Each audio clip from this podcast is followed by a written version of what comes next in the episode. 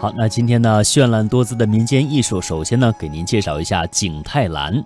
景泰蓝是驰名中外的传统工艺了，它呢是集青铜艺术、瓷器和雕刻这多种工作工艺制作技巧于一身的，那也是一门地道的北京绝活。它是收藏家收藏的佳品，又是人们居家使用的精美物品。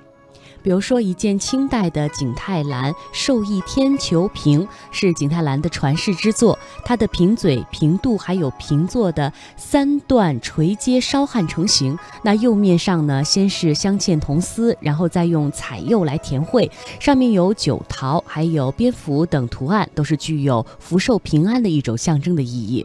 为大家介绍一下这个工艺的历史。那这项工艺呢，它是始创于明代的景泰年间。初创的时候，它颜色主要是蓝色的，所以呢就称为景泰蓝。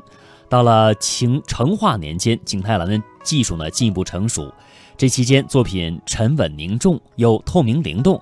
它的铜胎是非常讲究的，一般呢用的是紫铜，在镶嵌上取自天然矿物质的珐琅彩釉，看起来就像宝石一样。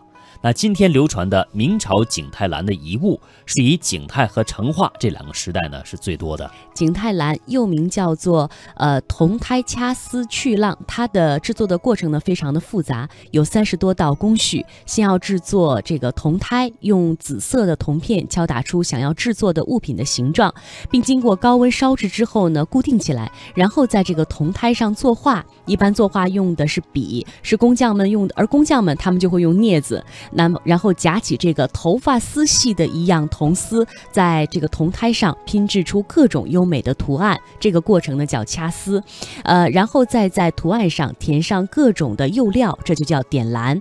最后经高温烧成而凝结，烧好之后呢，还要细细的打磨，再镀一层金啊，这样一件景泰蓝才算是制作完成了。